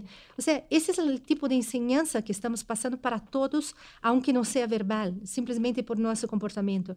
Então, de aí me quedo muito enfocada de ajudar líderes, e esse foi o foco definitivo. Me encanta, lo he vivido en carne propia y creo que es el perfecto o la perfecta coyuntura para entrar al tema del liderazgo consciente.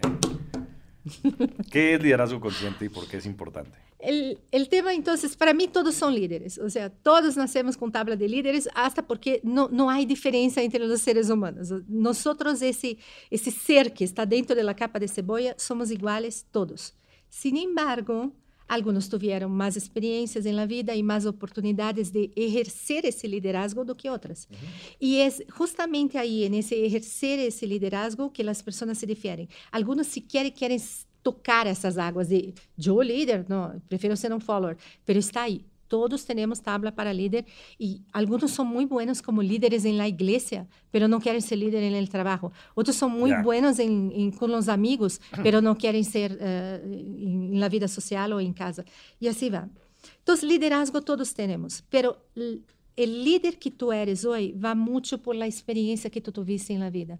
Então, se as empresas que tu trabalhaste desde jovencito são empresas onde te tinha que comértelo, ou tinha que esperar que, que ou que ou tinhas que matar o jefe para que tu claro. vayas a la próxima posição, ou tinhas que defenderte todo o tempo, quedar aqui com a espalda mirando quem, te vai dar a apunhalada. que crees que vas a ser el día de hoy? Vas con más edad. lo mismo. Con más poder y con más herramientas nossa, tinha uma, uma, uma película bueníssima que se chama El Experimento de Stanford. Não, não me acordo se tu viste Sí, isso. no, me la recomendaste varias veces. Creo que no, bueno, creo que sí la vi en su momento. Creo que sí, pero él solo haciendo paréntesis, después me recuerda para regresar al liderazgo consciente. Pero en el experimento de Stanford, ellos hacen un experimento en una escuela donde... Es un experimento real, por cierto, ¿no? Un experimento real, donde ellos ponen a algunos universitarios, uh, llaman a esos universitarios para interpretar un determinado papel, eh, solamente para ver cómo las personas, cómo es el comportamiento de las personas. Eh, creo que el doctor era el doctor Zambrino, Zambrero, no me acuerdo bien el nombre, pero hay un investigador entonces que quiere hacer ese experimento. Él como que adapta el sótano de la escuela para que parezca un, una, una, cárcel, prisión. una sí, prisión. Sí, la vi, ya me acordé perfecto. Como si fuera una prisión. Entonces toma esos estudiantes y dice a los estudiantes, a ver, ¿tú uh, quieres participar? Bueno, vamos a hacer un sorteo acá, tú vas a ser el guardia. E tu vai ser o prisioneiro. E tu vai ser o segundo guarda. E tu também prisioneiro. E cada um vai tendo um papel. Então, esses estudantes, pensando como se fosse uma obra de teatro, entram nesse experimento e acabam entrando, participando e seguindo as regras como são. ¿no? Las reglas es, tiene que obedecer todo, si eres el guardia, eh, si, si, eres el guardia tiene que decir y los, los prisioneros van a obedecer y etc. E aí, e nessa situação, estão todos aí, literalmente, o cenário que, que fizeram era como se fosse um cárcere, realmente. Tinha uma, uma cama muito sencilla, com uma colchoneta, eh, quase todo sem ventanas, como se fosse uma cárcere. Então, nos primeiros dias, os estudantes que estavam como prisioneiros divirtiéndose al máximo, ¿no? Entonces decían los guardias, no te voy a obedecer, no voy a hacer lo que me estás pidiendo, y haciendo de, de su forma, de, de, la manera como quería, porque estaban viendo como diversión. Y los guardias ahí diciendo, Dios mío, ¿qué, qué hago para convencer al prisionero? No me está haciendo caso. Entonces iban lá con el, con el investigador o con la persona que estaba haciendo esa experiencia y decía, es que no me obedece, le estoy diciendo para hacer, pero no me obedece. Y el guardia, el investigador le decía, no, pero usa Ejerce. mano dura. Ejerce tu poder. Ejerce tu poder. E assim foi por alguns dias, nada passava, hasta que el, del experimento vá com o guarda e diz: Te vamos a quitar de acá, não estás interpretando bem tu papel, tu tienes o poder, tu estás em uma posição muito maior do que todos eles. Mira essas pessoas, são basura, cometeram crimes, estão acá. E começou a plantear-lhe isso na cabeça.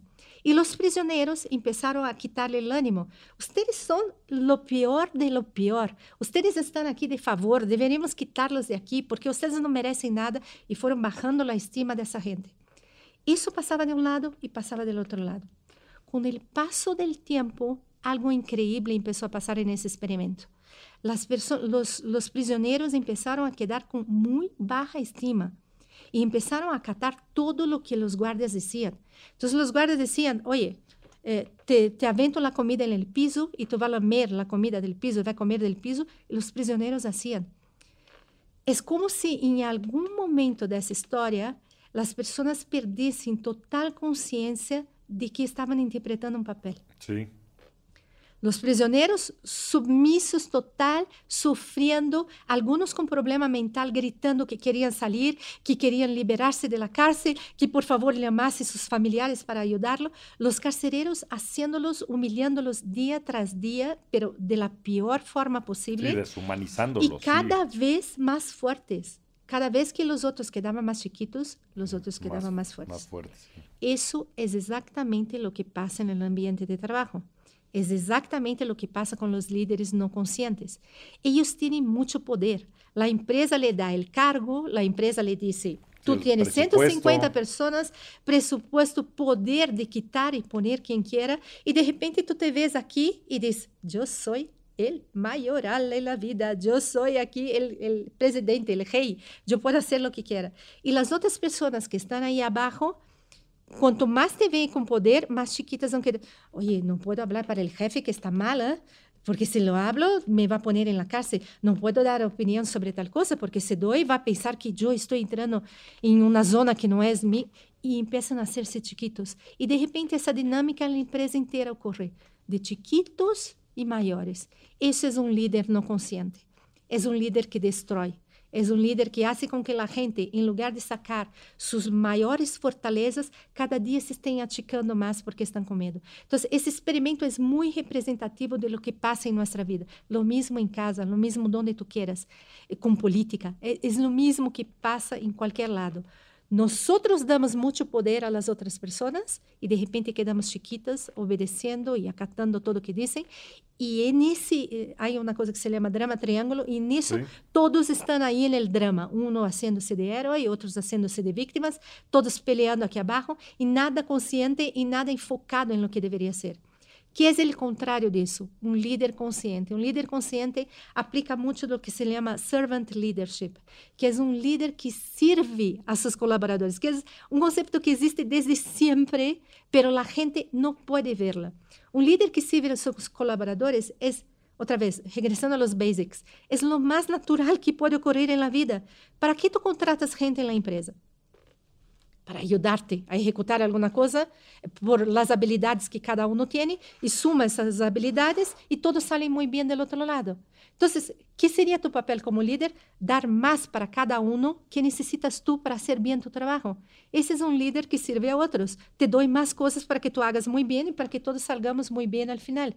Lo que se hace es, tú no, yo, te voy a aislar porque tú eres incompetente. Déjame sacar otro aquí que es el estrellita del grupo y a ese sí le doy más carnita para ayudarlo. Y de repente está ese lío dentro de la empresa. Entonces, la falta de conciencia es esto. Es, yo ejerzo un poder, estoy ciego, estoy ciego, no estoy viendo nada de lo que está pasando y día tras día eso va ocurriendo. Día tras día yo voy lidiando con otras personas, lidiando con peers de la misma forma. Día tras día se cría el dramão dentro da empresa e de repente a cultura da empresa é esta. E tu diz tenho que arreglar isso não sei por onde começar claro a cultura da empresa já é esta porque as pessoas veem uh, sus similares não?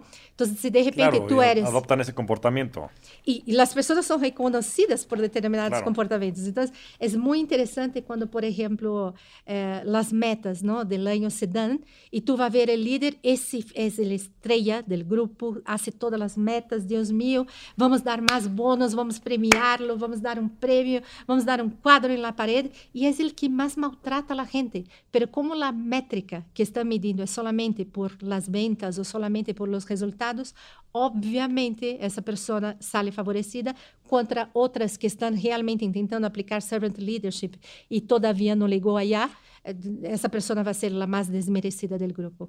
By the way, Simon Sinek habla, habla muito disso para quem queira aprender más sobre el tema de Infinite Game, que es de largo plazo en lugar de short term.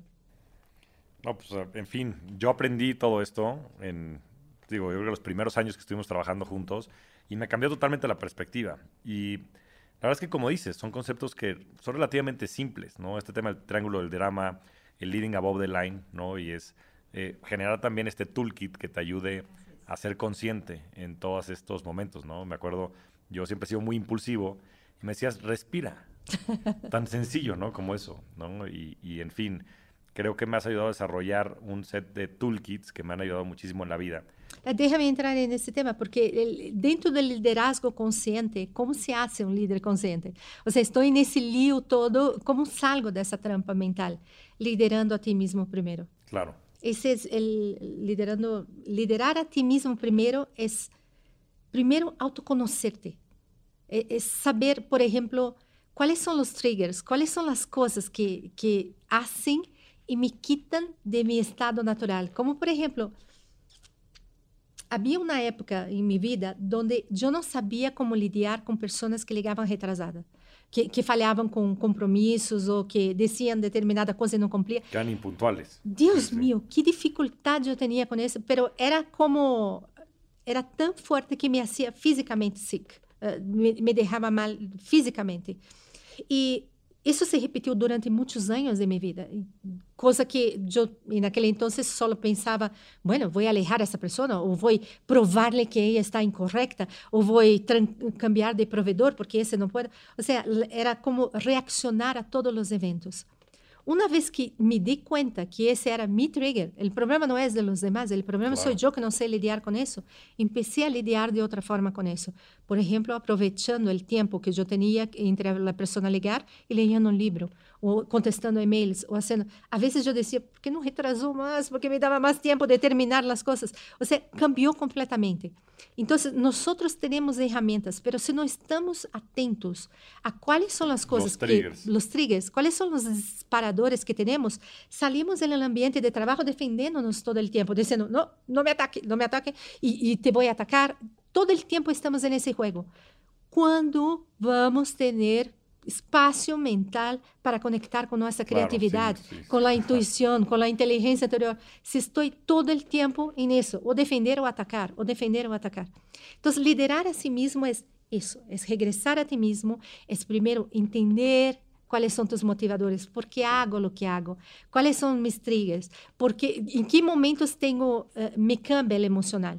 Há determinados eventos que te põem para baixo. Não tem que ser nenhum evento específico, uma situação no trabalho. Eu tinha uma de mi jefe chamando a las seis da manhã numa junta todos los, los, lunes a las 6 de la mañana un conference call para decir cómo iba la semana. Y todos recibían regaños de las metas no están. Y Eso para mí era un trigger que me, me acababa con la semana. Aí, aunque el jefe dijera, y también tuvimos no sé qué, bueno, aún así me dejaba con, Dios mío, son seis de la mañana de un lunes. Siquiera estoy pensando todavía, déjame estructurar mi mente, qué quiero hacer con todo aquel entusiasmo. Entonces, el domingo para mí ya era fatal, que ya sabía que el día siguiente claro. ya tenía que empezar así. Hay determinadas situaciones que te quitan energia, que te restam energia. Há outras que te levam energia. Quando veia o grupo organizado, trabalhando junto, puff, me subia. Aunque eu não estivesse allá, me subia o entusiasmo. Eu dizia, isso, aí estamos, como um grupo conciso. Então, temos que analisar quais são esses momentos e tentar adaptá-los à nossa vida e decidir, quero estar ou não quero estar. Mas se tu não lideras a ti mesmo, jamás vas, vas a poder liderar a nadie. Como se hace claro. a liderança de uno mesmo? Journaling, meditação, tudo que te ajuda a entrar em ti mesmo primeiro. Propósito de vida, Soraya. Lo has mencionado varias veces. Yo creo que está muy ligado a esto que estamos hablando. Sí. Eh, el propósito de vida es algo tan interesante. Nosotros pensamos que tenemos que salir por la vida y encontrar el propósito. Y el propósito jamás lo encontramos. El propósito te encuentra. Es solo escucharlo. Tu propósito já está dentro de ti, é só escucharlo. Quero que imaginem o seguinte: o propósito é como algo muito ligeiro. Não poderias viver um propósito de vida se não for assim. É algo muito ligeiro, é algo muito fácil de hacerlo. Quando tu estás em búsqueda e búsqueda, o que estás fazendo é o hard. É trabalho difícil para tentar encontrar algo. Não estás no caminho do propósito se estás aí. O caminho do propósito é ligeiro. É a primeira coisa que tem que entender. Esse caminho ligeiro passa por algumas fases. Existe o propósito interno y el propósito externo. Así lo divido. El propósito interno es uno donde tú te conectas con lo que más ama en la vida. Hubo un, un momento de mi vida donde yo percibí, wow, me encantan los libros, me encanta conocimiento, me encanta enseñar, me encanta acabar con injusticia porque no puedo ver a una persona sufriendo que de verdad me transforma. Me encanta todas esas cosas, pero muy aislados, muy libro acá, personas allá, uh, conocimiento acá.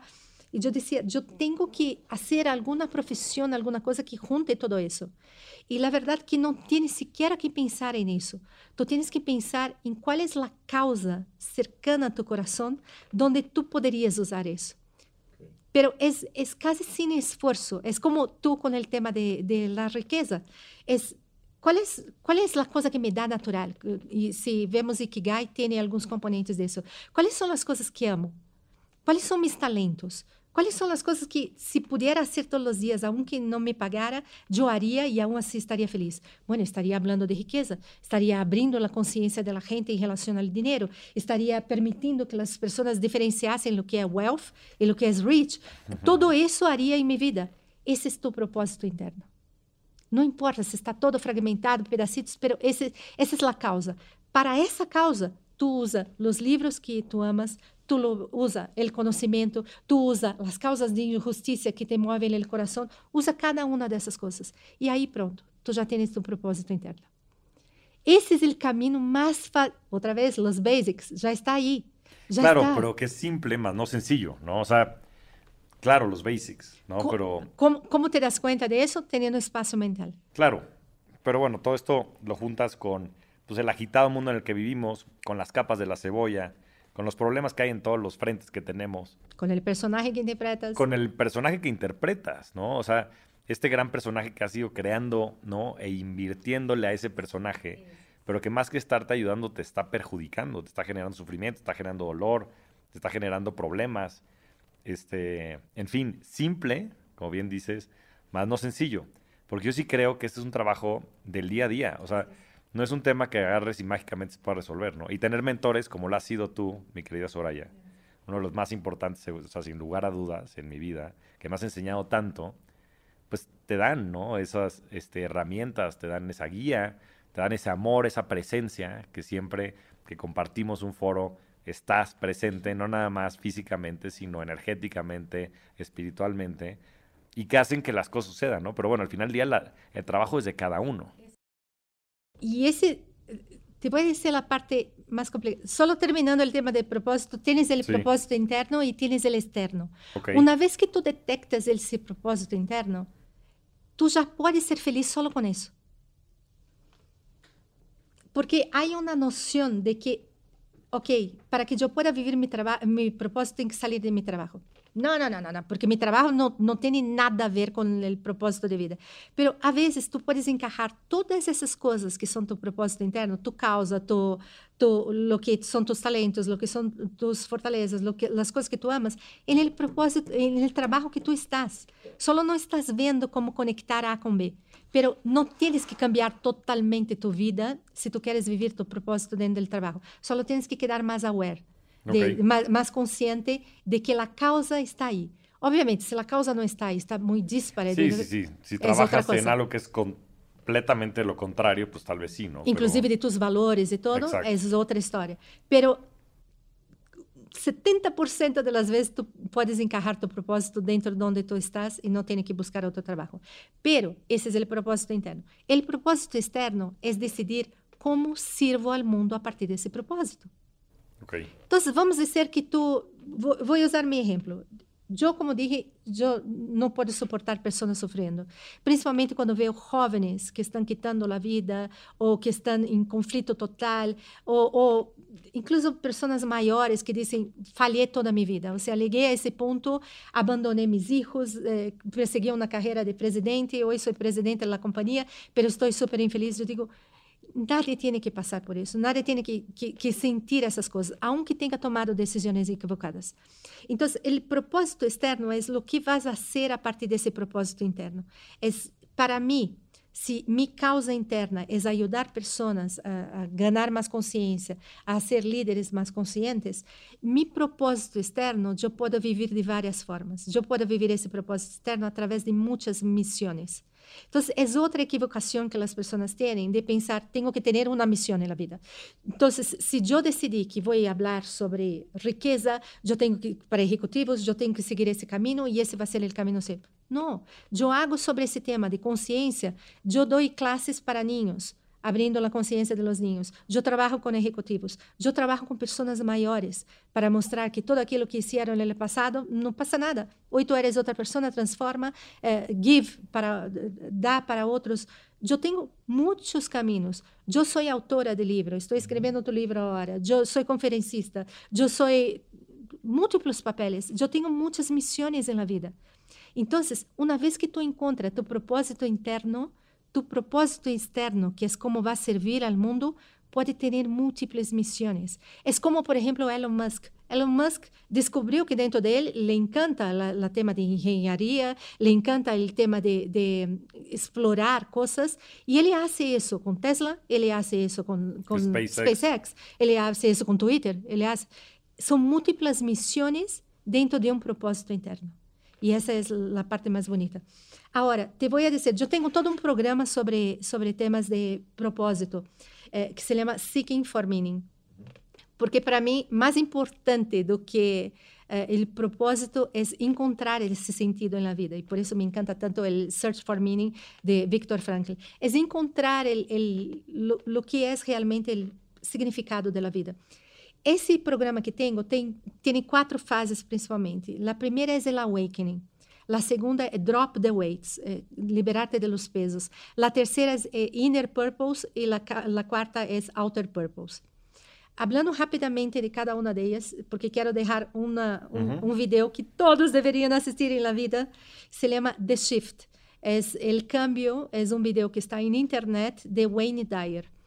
Y es un video que tiene el poder de transformar tu vida. No lo digo a la ligera. Tiene el poder de transformar tu vida si tú lo asistes con, con la mente de principiante y de estudiante. Si lo ves como lo ves, como cualquier película del cine, olvídate. Pero si lo ves con la mente de estudiante, pff, tiene el poder de cambiar tu vida. Una de las cosas clave que Wayne Dyer habla y que tiene a ver con la primera fase de mi entrenamiento es que existe un amanecer y un atardecer de la vida.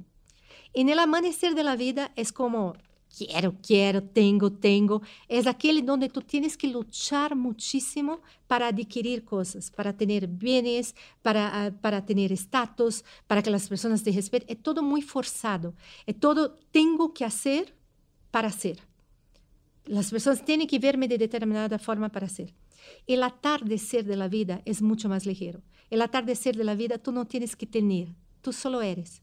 Y por ser, tú acabas inspirando a otras personas. Es como hacer y como ser. Entonces, esa separación del amanecer y atardecer de la vida no tiene nada a ver con edad, tiene a ver con tu madurez espiritual y con tu conciencia, que es lo que venimos hablando todo el, toda nossa charla. Quanto mais consciente tu estás que existe um amanhecer e um atardecer, el atardecer tu perdes a ambição. Claro. Pero ganas a ambição. La ambição del amanecer es tengo que tener para mí. Tengo que hacer las cosas, manipular personas, persuadirlas para mi propio beneficio. Claro. Es mucho push contra el pull del... Push y pull, exactamente eso. El atardecer de la vida, Atraer. tú también tienes ambición atraes a las personas porque tú estás en el acto de servir. Claro. No pierdes la ambición, pero pierdes el ego. O sea, es mm. como si en la ambición que tú tienes es, yo quiero hacer más, inclusive dinero, y ya vamos a entrar en esa partecita, inclusive quiero hacer más dinero porque a partir de ese dinero yo puedo servir a más personas dentro da causa que tenho em meu coração. Então, é como uma coisa completa, tu não perdes absolutamente nada. E no amanhecer, tu queres o status a qualquer preço, ou seja, tu queres que te deem aplausos, tu te queres em la parte de significância e tudo mais. E no atardecer, tu não perdes isso, porque essa é uma das necessidades humanas. Pero esse status, esses aplausos, vêm a partir de que tu estás servindo as pessoas. Tu não tens que buscar o aplauso, o aplauso vem. O acto de servir eh, já hace com que as pessoas te reconozcan. En el amanecer, tu tienes que fazer dinheiro de qualquer forma, tenho que cambiar de emprego todo o tempo. En el atardecer, o dinheiro vem a partir do acto de servir. E o dinheiro é algo super bonito dentro dessa equação, porque o dinheiro é como uma energia também fluida. É energia fluida, ¿no? Y el dinero viene a partir de, del valor que tú aportas en la vida de otras personas. Claro. Cuanto más valor tú aportas, más, más dinero, dinero tú vas a traer. Entonces, es ahí que el mundo material y espiritual se combinan, porque tú puedes estar trabajando muchísimo en el atardecer de una forma mucho más ligera y generando mucho dinero. Pero estás generando a partir del número de personas, es proporcional. Eh, había una persona que decía, el estatus de tu cuenta bancaria es proporcional a cuántas personas tú estás sirviendo. Claro. Listo. O sea, sirve más personas, tú vas a ganar eso. Y, y la parte interesante es que ese acto de servir puede ser com coisas, não necessariamente tienes que sair e agora tenho que criar minha empresa porque senão não posso servir, porque dentro de minha empresa não posso servir. Tu estás servido com um produto. Há, por exemplo, gente que enriquece em Amazon vendendo plástico, botella de plástico ou, ou copito de plástico para água. Tu diz, como essa pessoa pode enriquecer? Onde entra nessa equação? Ele está servindo na necessidade claro. de milhares de pessoas. Sí, sí. Então, não importa a forma como tu sirve, nós com o conhecimento, ou alguém com um copito, ou alguém com fundos de inversão, não importa como tu sirves, pero o acto de servir, e quanto mais pessoas tu sirve, ou melhor, quanto mais valor tu añades, porque pode ser um grupo claro. pequeno, mais dinheiro tu vai ter em tu vida. Fantástico. Híjole, yo no sé, con, o sea, me quedo con tantas cosas, de verdad este, lo, lo, que me gustaría, Soraya, es que nos digas dónde te puede buscar la gente. O sea, dónde puede buscar tus libros, los newsletters, estos programas. Este... Bueno, eh, creo que en toda en mi página, eh, sorayacotb.com, puede encontrar. Yo tengo un canal en Instagram que se llama The Ocean, Ocean Theory. Theory. Uh, e também allá publico muito a menudo temas espirituais e personal mastery. E creo que puedes dejar tu, sí, mi correo en algún del, lugar. Del newsletter porque tienes un, o sea, estás por sacar un segundo newsletter, ya tienes uno. Este, platícanos un poquito de ello. El, el, newsletter, empecé ese año, la verdad, el newsletter ya tiene varios números, pero voy hablando un poco también. La parte de Instagram está muy enfocada a personal mastery y a la parte de espiritualidad, y el newsletter está más enfocada en la parte ejecutiva, dando herramientas de mental models, uh, decision making y cosas que los ejecutivos normalmente necesitan, sin olvidar esa otra parte porque es una cosa sola. Y en el número anterior yo estaba explicando un poco cómo yo ingresé en ese mundo de meditación Y el próximo número es, como dije, viene súper especial porque viene con la entrevista de Alejandra Sandoval, que es una maestra increíble de meditación trascendental y que va a explicar lo que realmente pasa en nuestro cerebro cuando estamos meditando. Está fantástico. Bueno, pues no se lo pierdan. Ese va a ser el, el newsletter especial y de verdad suscríbanse eso. Y de verdad, este, no lo digo porque esté del otro lado de la mesa Soraya. Soraya es una de las cinco personas que probablemente más ha influido en mi vida. Soraya, te tengo muchísimo cariño, muchísima admiración. Y todas las personas que estén preparadas para cursar este Hero's Journey o también que se sientan un poco en conflicto. Este, en su momento también quiero saludar mucho a Gloria Navarro, que fue la persona que, nos, que nos conectó. Este, querida Gloria, si nos estás escuchando, también muchas gracias. Pero de verdad, sí, te mandamos un fuerte abrazo. Pero de verdad, a todas las personas, porque estos son ciclos, como bien dices, no es un tema este, de que, ya sabes, nada más a cierta edad o no, es un tema recurrente. Eh, para mí ha sido un life changer el trabajar con Soraya, el también estar abierto a la ayuda. Desde muy joven he ido a terapia y la verdad es que es un regalo el que la gente te pueda ayudar y que te puedan servir y este, de verdad nadie lo hace con tanta pasión, con tanto conocimiento, porque tiene una brutalidad de conocimiento y también con tanto amor, que el amor es también tough love. Creo que pocas personas me han dado tanto tough love como tú y me, ha hecho, y me han impulsado a crecer. Y hoy sin ti, o más bien, yo no sería hoy este Javier, el Javier de hoy sin ti. Entonces te lo quiero agradecer mucho. Este, busquen a Soraya. Y por último, una última pregunta. Vamos a ir con la última pregunta que le hago a todos mis invitados. Ya la adelantaste un poco por dónde va, em, pero me gustaría que nos digas cuál ha sido tu mejor inversión. Uh, hay varias, pero la primera es mi familia. Yo creo que quedar conectada con mi familia es mi fortaleza, es mi centro. Y eso es algo que todos deberían tener, su centro de alguna forma, tu, tu come back home. Es algo muy importante para. Eh, La segunda inversión más importante probablemente es haber aceptado mi propósito. No fue algo fácil, no fue algo fácil permitirme escuchar. En algún momento tú dijiste, ¿cómo me conecto con el amor? O sea, es algo que es difícil para todas las personas porque lo vemos como partes aisladas. Sin embargo, el, el, conectar y regresar a ese amor es quitar las capitas de cebolla, porque ele já está acá. El único que estás haciendo cuando no estás conectado es mirando demasiado para el lado de fuera y no para el lado de dentro. Para que tú puedas conectar los dos otra vez es empezar a mirarte. Y yo siento que aceptar mi propósito foi também conectar-me e aceitar o amor por mim mesma uh, de uma forma muito muy uh, espiritual, de una forma muy... Uh, essa sou eu. Ou seja, o que está passando aqui afora, esses personagens todos, é como se eu fosse observador desses personagens, mas eu estou aqui. Essa fonte de amor está acá. E quanto mais tu haces isso, creio que mais possibilidades tem em tua vida. Obviamente, viajes, livros, conhecimento, outras inversões. Mas se eu puder agradecer a todos, a melhor inversão que tu vas a fazer em tua vida é reconectar contigo mesmo. Buenísimo. Entonces, y aparte me parece muy congruente. Familia, amor propio, mm. intuición, reconexión, conexión con el universo. Creo que una mejor manera de cerrar esta espectacular conversación. Sin duda ya entró en el top de las conversaciones ah, que hemos tenido, de las 99 conversaciones que hemos tenido. Este, no tengo nada más que decir que eres un rockstar, no nada más del dinero, sino de la vida. Y eres una gran mentora te tengo mucho cariño y admiración, Soraya. Muchas, gracias. Eh, igualmente. Voy a dejar un libro, porque no me preguntaste ah, del libro. Y libro favorito. Y yo Soraya es una ávida lectora. Es que quiero muchísimo que las personas entren en ese mundo y la mejor forma es Untethered Soul.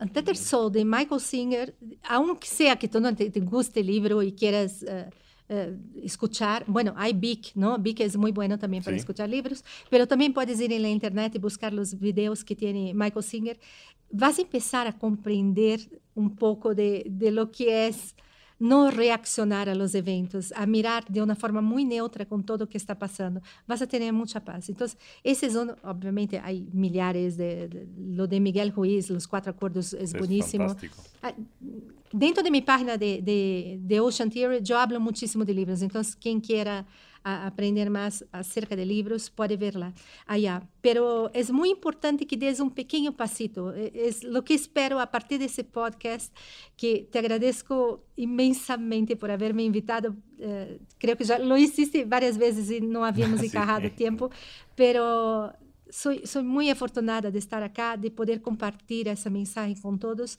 Mi, mi desejo é que, ao menos a partir da conversação de hoje, tomem um tema, um que seja, e ponham em prática. Lo que seja, lo que seja.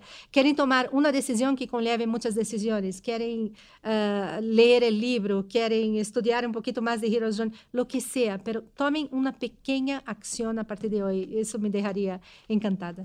Eso es fantástico. No me vas a creer, Soraya, las coincidencias de la vida. Pero el libro que traigo en mi mochila es On Teeter Soul. Ah, bueno. Que voy a estar leyendo en el retiro que voy la siguiente semana. Ahí lo Entonces, tienes. pues coincidencias de la vida, sin saberlo. Coincidiendo y conectando. Muchas gracias, Soraya. No, gracias a ti. gracias a todos. Muchas gracias a todos. Nos vemos semana a semana en este espacio para convertirnos juntos en rockstars del dinero. Yo soy Javier Martínez Morodo. Búscame en redes sociales como arroba Javier MTZ Morodo. Y suscríbete a Rockstars del Dinero en Spotify, Apple Podcast, donde sea que escuches tus programas. Agradecimientos especiales a todo el equipo de producción. Rockstars del Dinero es una producción de Sonoro.